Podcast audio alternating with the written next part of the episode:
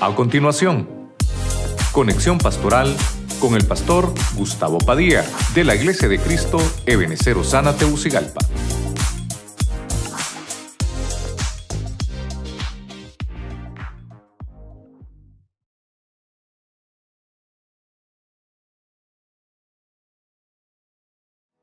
Voy a hacer las conclusiones, hermano, que siempre usted me conoce, que hacemos siempre. Hemos hablado un poquito acerca de la contestación divina. Alguien, alguien podrá decir, ¿por qué no le puso respuesta? Porque respuesta es algo eh, que se manda en diferido, pero la contestación es algo que se hace en el momento, en vivo, en directo. Contestación es en vivo, en directo. La contestación obviamente es una respuesta en tiempo real.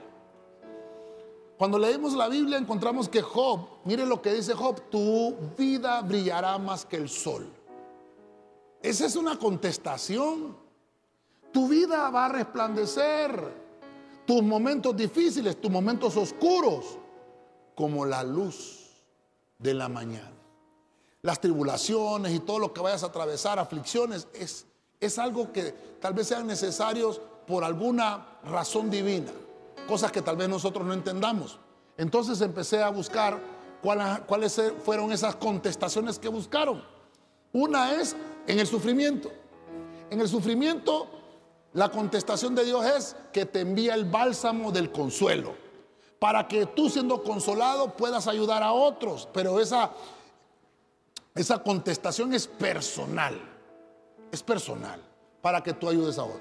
Luego vimos la prisión. Aquellos que están en la prisión demandan una contestación. ¿Por qué? ¿Por qué estoy aquí?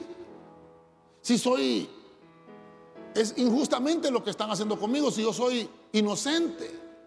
¿No será que es un proceso que Dios dice necesario que lo atravieses?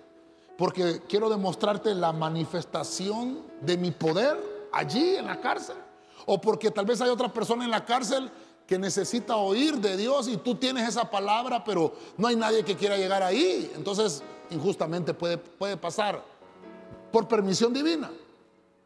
Dios lo que dice y la contestación que Dios envía es, voy a abrir todas las puertas.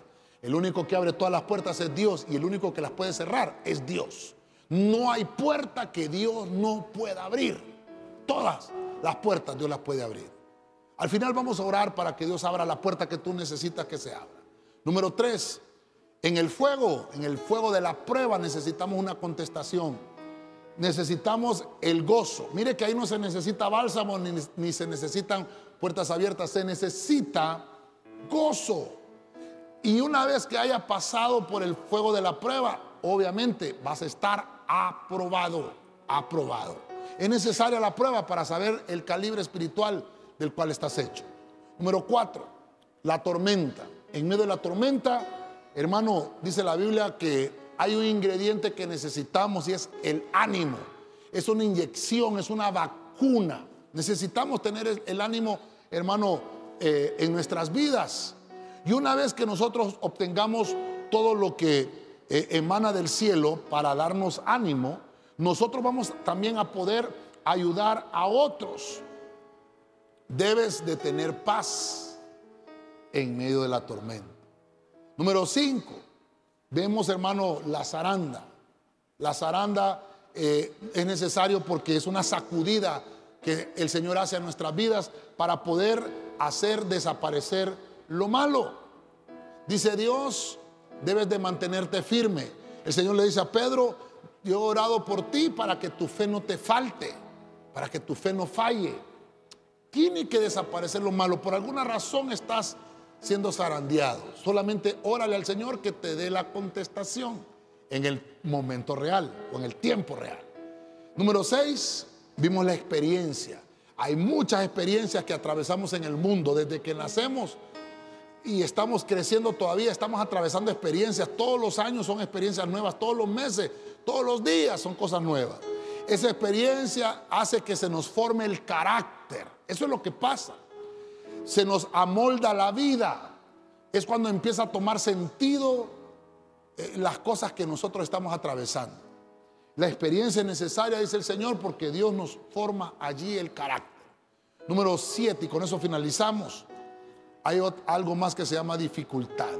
Es necesario que por muchas dificultades, por muchas tribulaciones, entren en el reino de Dios. Pero dice la Biblia que debemos de perseverar en la fe, de mantenernos firmes, de no hacernos a ningún lado, porque dice Dios que lo que está haciendo es confirmando las almas. Llegaron los discípulos para confirmar las almas y dice que les dijeron eso. Es necesario que por muchas tribulaciones entren al reino de los cielos. Hablé un poquito entonces de lo que es la contestación divina. Amén.